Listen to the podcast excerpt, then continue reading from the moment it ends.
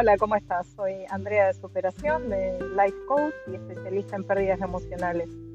Y hoy, en este día hermoso de enero, un poco fresco en Miami, quería contarte qué tema quiero compartir con vos.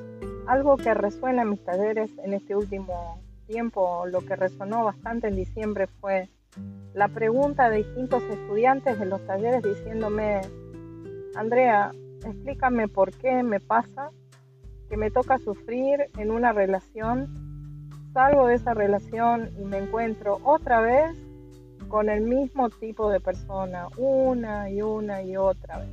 Es como estar en un círculo vicioso.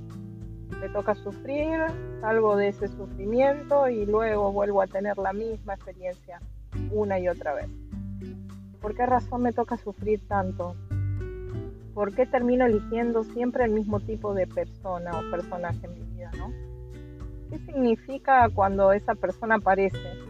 ¿Es un efecto espejo y lo sé ver o es tan solo porque en sí yo los atraigo? ¿Qué, ¿Qué, se te ocurre la razón principal por la cual se te presentan personas en la vida que representan para ti situaciones repetitivas?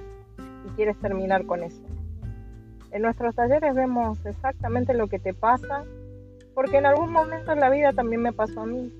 Ese efecto espejo que te causan personas que te aparecen teniendo el mismo tipo de actitud que a veces duele y a veces molesta tanto y no sabemos manejar.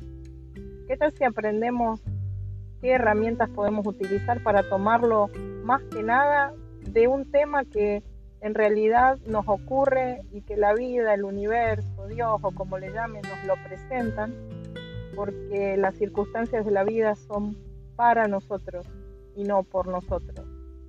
¿Por qué no lo tomamos como ese desafío, ese regalo bonito para vernos por dentro y aprender un poco más de cómo mejorar y cómo andar con menos carga, con menos mochila pesada, digo yo.